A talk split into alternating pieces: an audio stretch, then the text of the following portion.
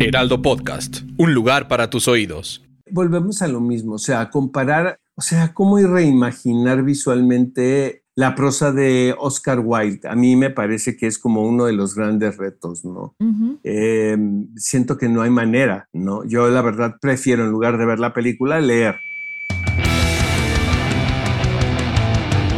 Guía del hater. Cuidado con los spoilers. Bienvenidos todos a un nuevo episodio de Guía del Hater. Hoy tenemos un tema bastante sabroso. Siento que Oscar está muy emocionado. ¿Cómo estás, Oscar? Muy contento porque sí es un podcast muy especial, muy esperado. Ya lo habíamos platicado. El eh, charlar con ustedes, amigos, sobre qué piensan de las adaptaciones de estas novelas que en lo personal, a mí la literatura me ha cambiado la vida, al igual que el cine. Tengo mis, mis libros de cabecera favoritos. Eh, cuando me entero que hay una adaptación cinematográfica que se está preparando, sí hay, sí siento como que puede ser algo bien emocionante, pero a la vez también puede decepcionar.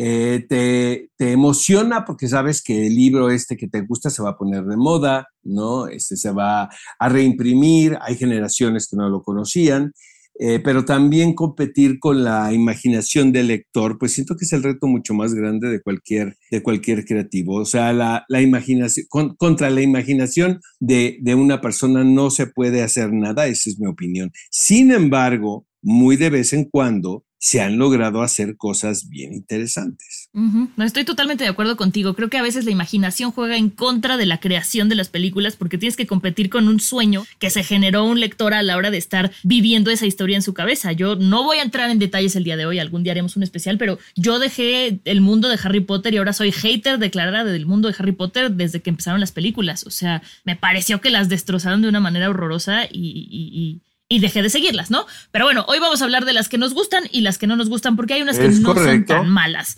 Eh, no, yo tengo de hecho unas que me gustan mucho. A ver, si quieres, arranca tú, Oscar, para guardar el hate un ratito.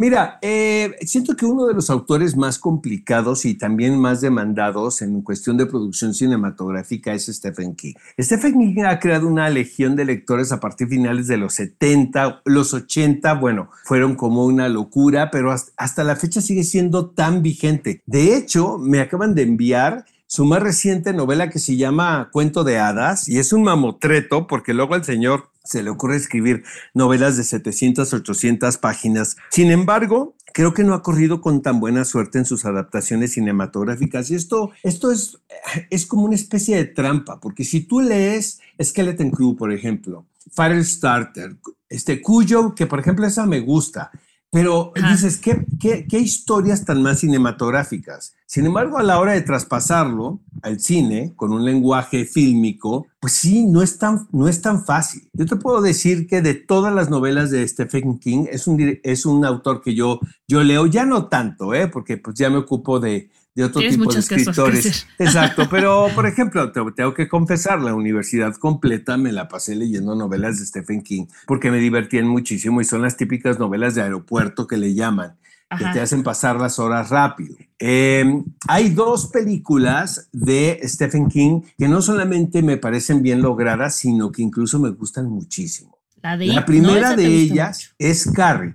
Carrie, la versión de Brian De Palma. Esa es la que me gusta, la de 1976, protagonizada por Sissy Spacek. Eh, curiosamente, pues es una de las primeras películas basadas en las novelas de Stephen King. Tengo entendido que es la primera novela de Stephen King, de hecho. Eh, Brian De Palma estaba en, su, en la cúspide de su creatividad. Siento que entendió perfectamente eh, el cuento de terror psicológico, podemos decir ¿no? De, Stephen King. Eh, Sissy Spacek quedó contratada, amigos, de la manera más, más chistosa, porque ella era una actriz que, está, eh, que estaba apenas estudiando, sin embargo, ella era novia del director de producción o de fotografía, no me recuerdo eh, bien quién, e, quién era, eh, de esta película. Y habían hecho muchos castings a actrices muy famosas. Por ahí hay una leyenda urbana que ya se le había hecho una oferta a una actriz muy famosa de televisión, pero hasta la fecha, pues no, nunca han dicho el nombre de quién era, pero incluso ya había un contrato formal. Sin embargo, llega Sissy Spacek a visitar al novio al set. Brian De Palma la ve y le pregunta, ¿Tú, ¿tú a qué te dedicas? Y dice ella, bueno, yo soy una actriz. Inmediatamente le propuso hacer un casting y bueno, ya el resto es historia, ¿no? Esas historias me, encantan. Es una actriz maravillosa. Este, imagínate poder interpretar este personaje con tal complejidad en tu primera película esto habla de la inteligencia de la persona, ¿sabes, Mon? O sea, de, cómo, de cómo entender el lenguaje cinematográfico, la posición, la cámara, no solamente la psique del personaje, que de entrada pues era bastante difícil. Esa película me gusta muchísimo. Y la otra película de Stephen King que me encanta es Dolores Claiborne, dirigida por Taylor Hackford, eh, con Jennifer Jason Lee y Kathy Bates. Eh, es una película que no ha envejecido en lo más mínimo. Eh, me parece incluso, ya sé que ahorita vienen los haters, pero que supera de incluso hasta la novela de Stephen King. Siento que Taylor Hackford entendió perfecto y no solamente eso, sino que sumó una visión bien interesante respetando la anécdota de Stephen King. Stephen King, la novela, recuerdo perfectamente cuando la leí, se acerca mucho más al horror. Eh, siento que Kathy Bates es una de las grandes musas de la ficción de Stephen King, ¿no? Recuerden Misery. Pero, este, bueno, estas dos películas eh, basadas en novelas de Stephen King son las que me gustan eh, de las adaptaciones que se han hecho de este escritor. Pero te quiero escuchar a ti. Yo pensé que ibas a decir que It, Oscar. Pensé que It también te había gustado. Me gusta. Mira, lo que pasa que It, siento que hay un problema. La primera parte, pero eso es, es parte de la novela. La primera parte de la novela es fascinante. Pero sí siento que la segunda mitad eh, no me encanta. Y eso es lo que se ve también en las películas. ¿Sabes? En la serie esta que hicieron de televisión con Tim Curry, que Tim Curry estaba fantástico, y en lo de Andy Muschietti. Pero siento que el desenlace es totalmente, es un caos, la verdad. Y es el mismo Stephen King, y esto me lo platicó Andy Muschietti, dice Stephen King que ni se acuerda siquiera de la historia porque la escribió en psicotrópicos, cuando él era realmente pues una persona muy joven y pues estaba probando de todo. Dice, ni me preguntes de la historia, la verdad, porque la escribí hace tanto tiempo que ni siquiera me acuerdo y se nota. Em, es fascinante la propuesta y siento que muchas, muchas anécdotas que vemos hoy en día del estilo, pues se roban muchos elementos de ahí. Pero no, definitivamente es Dolores Claiborne y el Carrie de Brian De Palma, porque después hizo un remake espantoso con Julianne Moore. Ajá, sí. There's never been a faster or easier way to start your weight loss journey than with PlushCare. PlushCare accepts most insurance plans and gives you online access to board-certified physicians who can prescribe FDA-approved weight loss medications like Wigovi and Zepbound for those who qualify. Take charge of your health and speak with a board-certified physician about a weight loss plan that's right for you. Get started today at plushcare.com slash weight loss. That's plushcare.com slash weight loss. plushcare.com slash weight loss. Esa sí la vi. Exacto, pero no, yo prefiero la del 76. A ver, cuéntame tú. A mí, la verdad es que, a ver, voy a empezar con una que, que, que, la novela le tengo muchísimo cariño, que es El Código da Vinci. La novela me pareció que era muy buena, además coincidió con un momento en el que mi papá tuvo la fortuna de que se fue a Europa y entonces nos íbamos este, platicando en las noches, él me hablaba por teléfono de fui a conocer esto, fui a ver esto y entonces él tenía la oportunidad de ir viendo cosas que decía el libro. Entonces es una novela que para mí me significaba mucho. Eh, fue el bestseller de Dan Brown, fue el que lo dio a conocer. Y después vino esta adaptación que hicieron con eh, Tom Hanks y Ron Howard. La película como película, si no has visto el libro, me parece que no es tan mala, pero sí es lenta. He escuchado muchas críticas de que es lenta, pero si la comparas con el libro, pierde muchísima parte de toda la magia que le da eh, eh, el libro. Y digo, entiendo lo que decías, ¿no? Del lenguaje cinematográfico, que evidentemente no es tan fácil pasarlo de un libro a una pantalla y compites con la mente del, lector, pero siento que aquí había como cosas tan claras, cosas tan tangibles que trataron de arreglar de otras maneras, porque también si no la película hubiera sido mucho más larga, que, quedan a deber. Y cuando una película te queda a deber, es horrible. O sea, yo creo que siempre es mejor ir con bajas expectativas y que te sorprenda a ir con las expectativas muy altas y que te enseñen la verdad. Eh, esta película, la crítica además la destrozó durísimo. Yo creo que por lo mismo que, digo yo, que, que, el ritmo era muy lento, faltaban cosas, no se sentía el mismo ángel que en la película y que crearon muchísima expectativa. Sobre todo, había muchísima expectativa de qué iba a ser del libro, que era el bestseller, que todo el mundo estaba hablando de él, que todo el mundo había leído y pues no pasó lo que esperaban, ¿no? Al contrario de me hace hace pensar en El Padrino, que es un, la novela es maravillosa eh, y la película dejó sorprendida a toda la gente. Entonces, eh, hay novelas que sí cumplen. Pero fíjate que en El Padrino es muy curioso que lo menciones, porque de hecho eh, no se parece tanto a la novela de la película. Yo leí la novela. Sí se parece. Y, no, y siento que hay, y de hecho, lo pueden ver en la serie The Offer, eh, cómo tuvieron que minimizar si el, el, la participación de ciertos personajes que en la película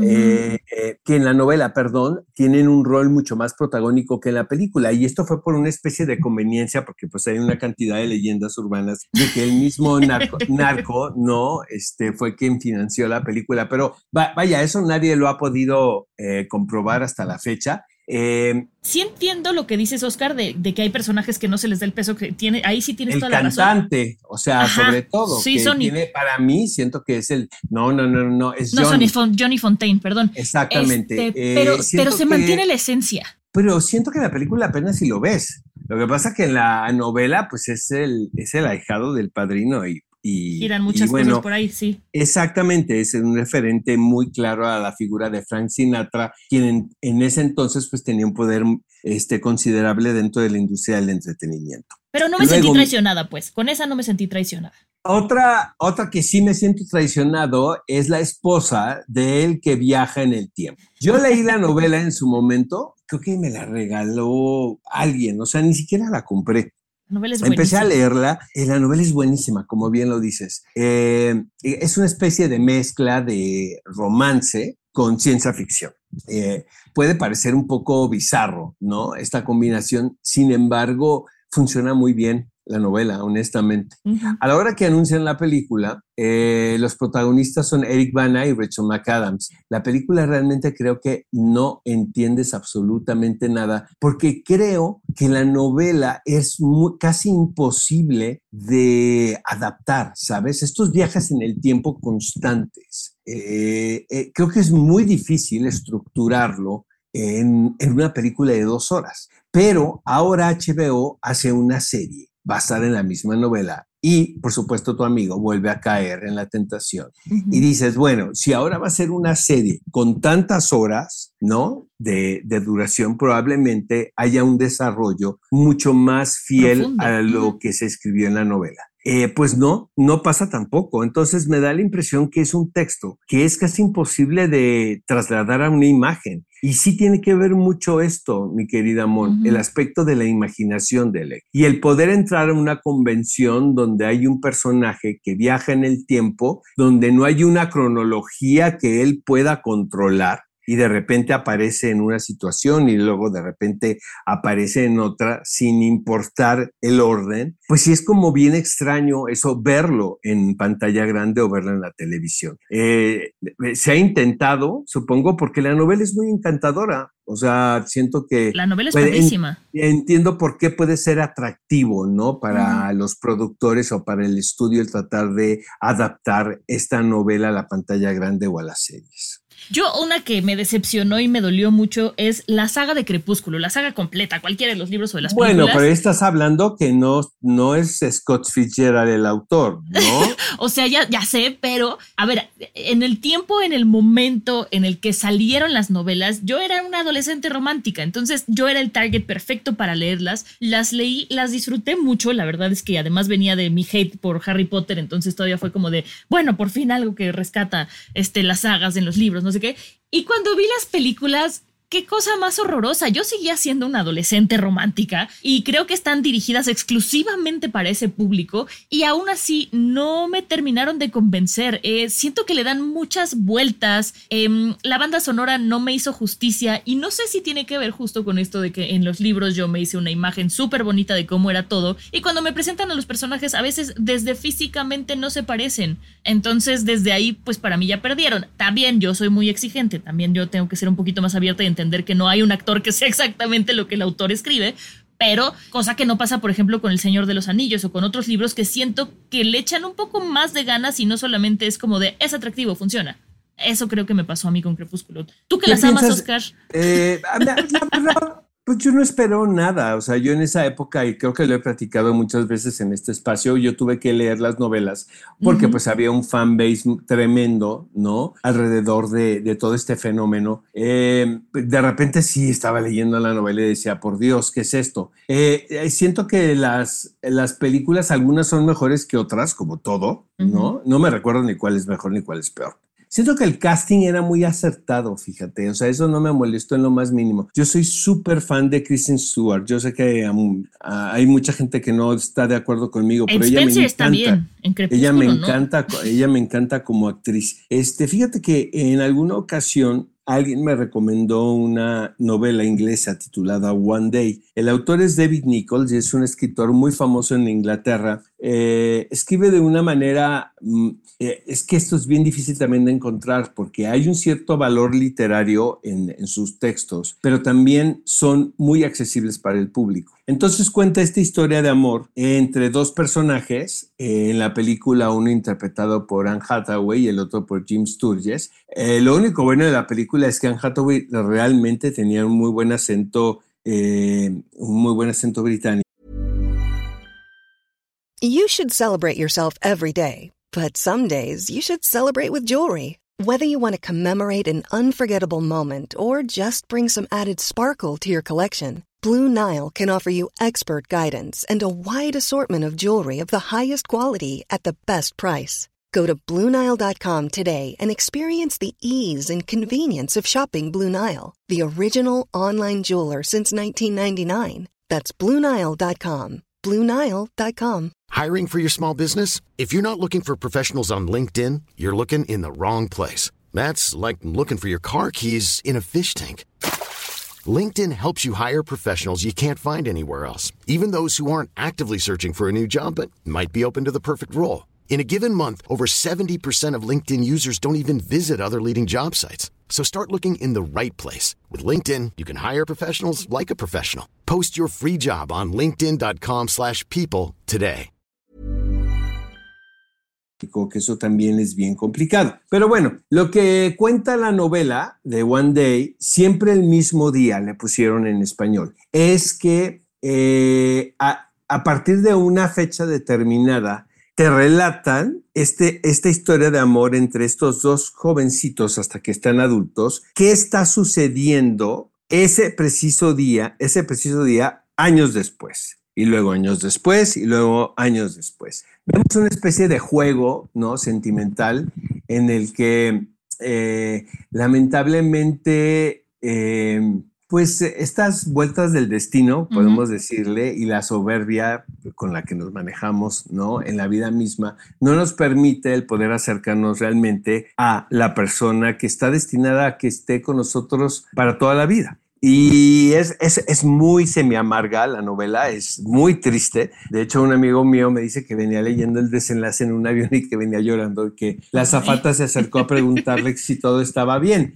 Y entiendo, porque el final es, es muy conmovedor. Eh, la película no pasa, fíjate, no pasa y es una pena porque es una historia hermosísima, honestamente, eh, pero hay cosas que tienes que leer y hay cosas que tienes que ver. El elenco está realmente muy bien elegido, pero no tiene nada que ver eso. La directora fue Lones Cherfi, quien por cierto es una súper, súper realizadora. Eh, sin embargo, si te das cuenta que hay cosas que se deben de quedar en la página, ¿sabes? Y este, es una novela que yo recomiendo mucho. Eh, se vendió mucho aquí en México. No sé si la puedan conseguir todavía por ahí en, en, estas tiendas de, de, en línea. Pero se llama One Day de David Nichols, te la recomiendo mucho. La novela, la película no tanto. Ok, veré la, leeré la novela, me la vendiste más. Yo quiero saber qué opinas, Oscar, de la siguiente que tengo yo entre, entre, entre mis manos para comentar, que es la de Dorian Gray del 2009. No sé, supongo que sí la viste. ¿Te gustó o a mí me cuesta?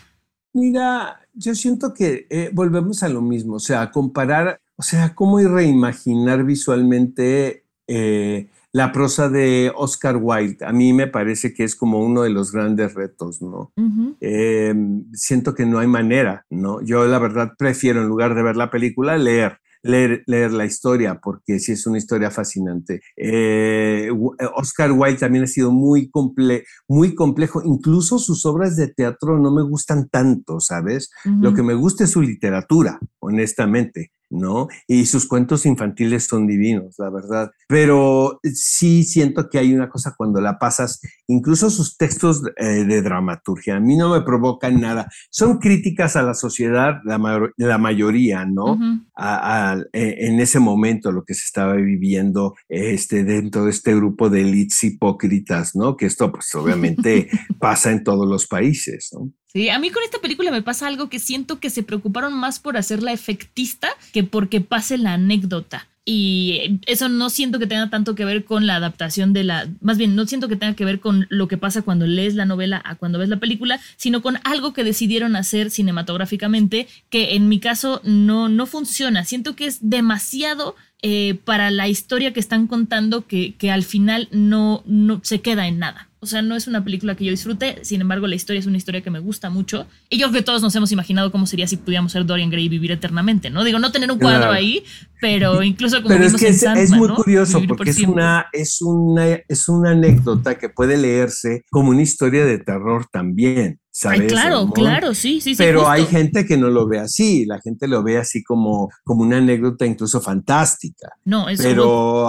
ahora sí es que como tú, como tú te identifiques, ¿no? Lo que te, lo, que, te, choca, lo que te choca, te checa. Oye, este, hablando de cosas así que me, que me gustan, lo que han hecho, obviamente lo que el viento se llevó. Leí la novela hace muchísimos años, no hay comparación. O sea, obviamente la novela es la novela, es uno de los grandes textos del siglo pasado de, la literatura norteamericana. Si no, han, si no la han leído, les invito, porque no ha pasado nada de moda. La autora eh, fue Margaret Mitchell, pero la película es fantástica. Qué manera de adaptar este, este, pues esta, esta historia, esta saga épica, ¿no? Que más que una historia de amor de Scarlett O'Hara, ¿no? Con Red Butler, pues es la historia de la guerra civil de los Estados Unidos visto a través de estos personajes tan entrañables, ¿no? La película siento que le dieron al clavo y, y, el autor estaba gratamente sorprendida con lo, con el resultado, que luego eso es bien complicado, porque el que, tú, eh, que, tus eh, autores te den la venia, ¿no? Y que te den el, el, la, la, aceptación de lo que vieron, debe ser, debe ser algo complicado. Ahora George R. R. Martin dice que está, está fascinado con lo que está pasando en la Casa del Dragón y lo entiendo perfecto. No sé si viste el capítulo del domingo, pero estuvo sensacional. Para mí es la serie es la serie, uy, para mí la serie, mi serie favorita de este momento, por mucho de la del Señor de los Anillos. Otro gran libro que me mm. gusta y que la película también me encanta y que ha sido tema de discusión, incluso gente me ha dejado hablar, es Cloud Atlas.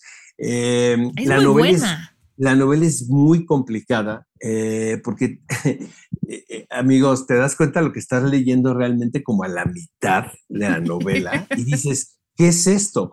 Pero tiene una estructura tan atípica, literariamente hablando. Pero la película me encanta lo que hicieron las hermanas Wachowski, la verdad. O sea, sí, cómo, cómo adaptar este, ¿no? este universo de personajes tan fantásticos, esta cantidad de historias que al final se entrelazan eh, y entiendes perfectamente el mensaje del autor de David Mitchell, que es por qué seguimos cometiendo como humanidad los mismos errores y esto lo puedes ver en el pasado, en el presente y en el futuro. ¿No?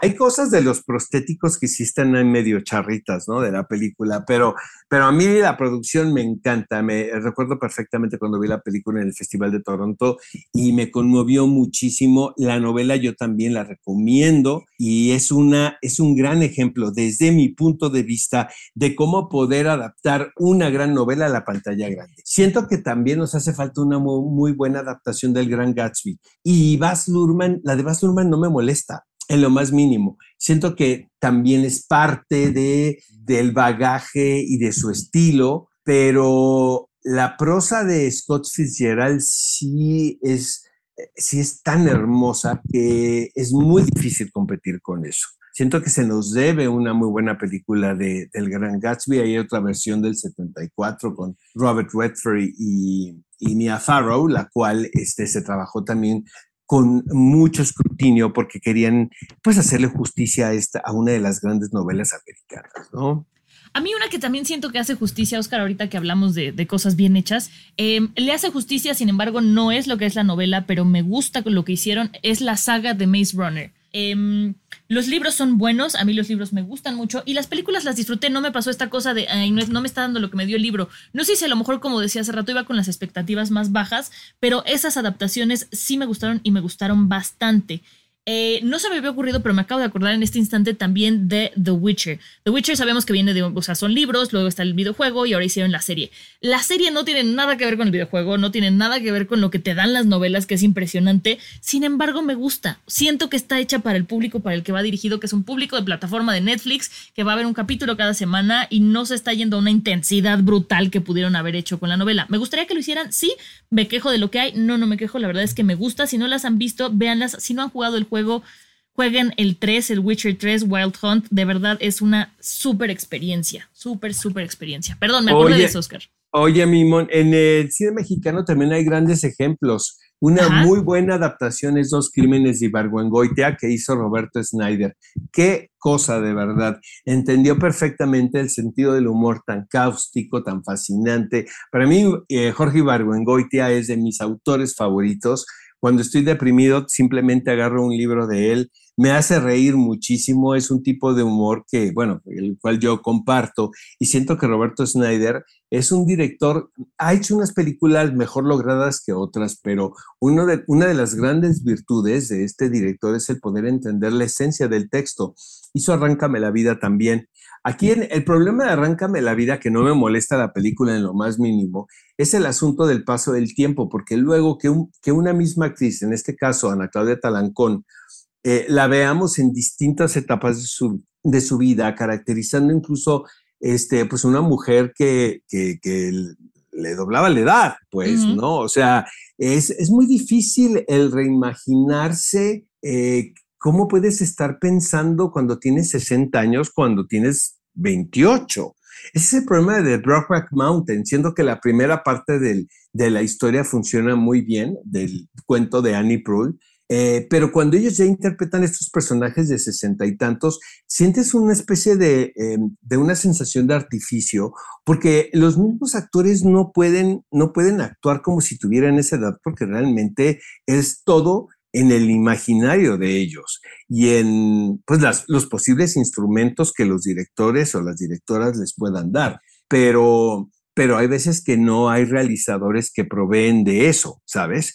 Entonces voy a actuar como si tuviera yo 70 años, pues está muy cañón. yo en lo personal contrataría actores muy parecidos a estos, a estos personajes jóvenes para interpretarlos después. Sí, que a mí ese es un tema que no me gusta en House of the Dragon. El cambio de actrices me pareció innecesario. Oye, no, pero el de la niña que, eh, que bueno, la que, que es Emma Darcy ahora, y la niña son casi idénticas. a ver, físicamente sí son idénticas, pero de repente pasa de ser una niña súper reprimida a ser la que quiere atacar todo. Nos, me pareció muy incongruente ese cambio y muy innecesario, porque además todos los demás actores siguen siendo los mismos. Y, y, y porque ellas sí crecen y los demás no. O sea, a mí me está sacando mucho de ficción, Yo sí lo entiendo, yo sé, eso yo sí lo entiendo porque no es lo mismo eh, un personaje infantil eh, cuando tienes 10 años a 10 años después, siendo que Matt Smith, quien interpretaba a un joven, puede caracterizar a un adulto. ¿no? Pero no, me, no, eh, me da, Oscar, o sea, me, me, a mí, o sea, entiendo lo que dices, entiendo por qué hacerlo, pero a, mí ayer que lo vi dije, no me cuadra, no me funciona. bueno, a mí no me molestó en lo más mínimo. Eh, creo que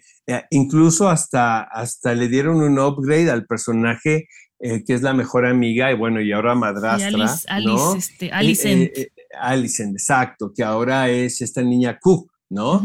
Este, que es muy buena actriz. Lo está haciendo muy bien. pero me es, es, es, mejor intérprete que él, que, que, la niña que interpretaba el mismo personaje. Pero, parece que ya no nos vamos a poner de acuerdo ahí, ¿no, querida? Sí, no, eso ya es un divorcio hecho, Oscar. Pero hablando rápidamente de adaptaciones mexicanas, eh, no sé si tú ubiques una obra de teatro que salió hace tiempo ya, que se llama Pan de Muerto de Ana María Vázquez. Ahí me llama mucho la atención porque pasó al revés. Hicieron la obra de teatro y de ahí entonces después hicieron la novela. No ha llegado al cine, pero hablando de adaptaciones me parece muy curioso cómo funcionó con, con esta obra de teatro que, digo, a propósito de las fechas en las que estamos también, si quieren leerla, léanla. Es, es una novela necrofílica, es un cuento necrofílico, trata sobre un cuate que trabaja este, embalsamando cuerpos y maquillándolos antes de, de, un, de que sea el funeral y, de, y pues tiene relaciones sexuales con estos cuerpos y de repente uno de ellos se despierta y empiezan a hablar y no se acuerda qué pasó.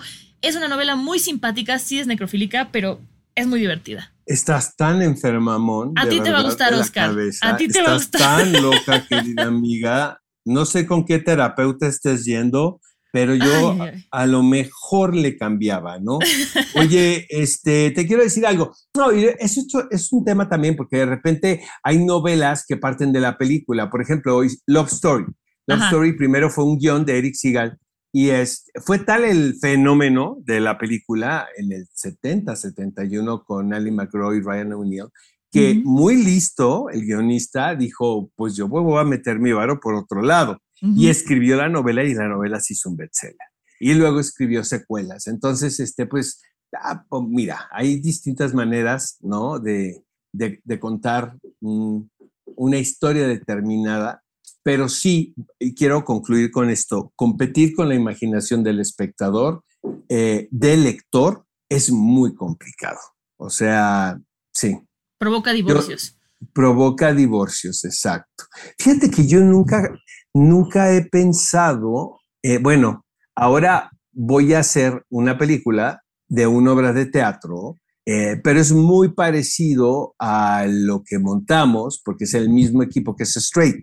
Este, ahora vamos a hacer la película en diciembre. Eh, tengo de protagonista Alex, Alex Speitzer, que ahora va a interpretar el personaje que hizo Eric Elías porque pues, ya pasaron cinco años, hablando un poco de la diferencia de tiempos.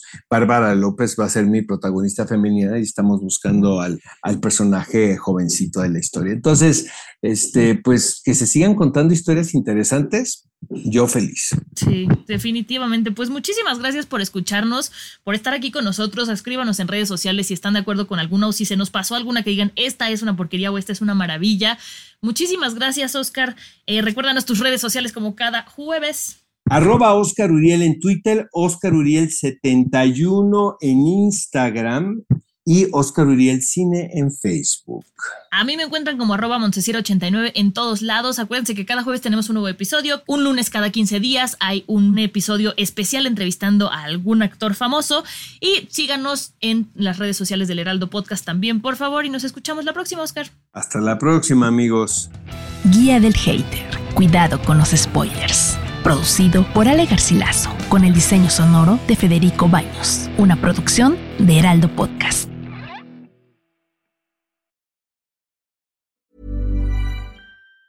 If you thought the only way to get a more defined jawline with natural-looking results was through surgery, think again. Juvederm Volux XC is a non-surgical injectable gel filler that improves moderate to severe loss of jawline definition and can help you achieve natural-looking results with little downtime. Even better, this improved definition lasts up to one year with optimal treatment. No maintenance required. Improve jawline definition for a smooth, sculpted look with Juvederm Volux XC. For important safety information and to find a licensed specialist, visit juvederm.com. That's J U V E D E R M.com. Not for people with severe allergic reactions, allergies to lidocaine, or the proteins used in Juvederm. Common side effects include injection site redness, swelling, pain, tenderness, firmness, lumps, bumps, bruising, discoloration, or itching. There's a risk of unintentional injection into a blood vessel, which can cause vision abnormalities, blindness, stroke, temporary scabs, or scarring. Talk to a licensed specialist specialist to find out if it's right for you.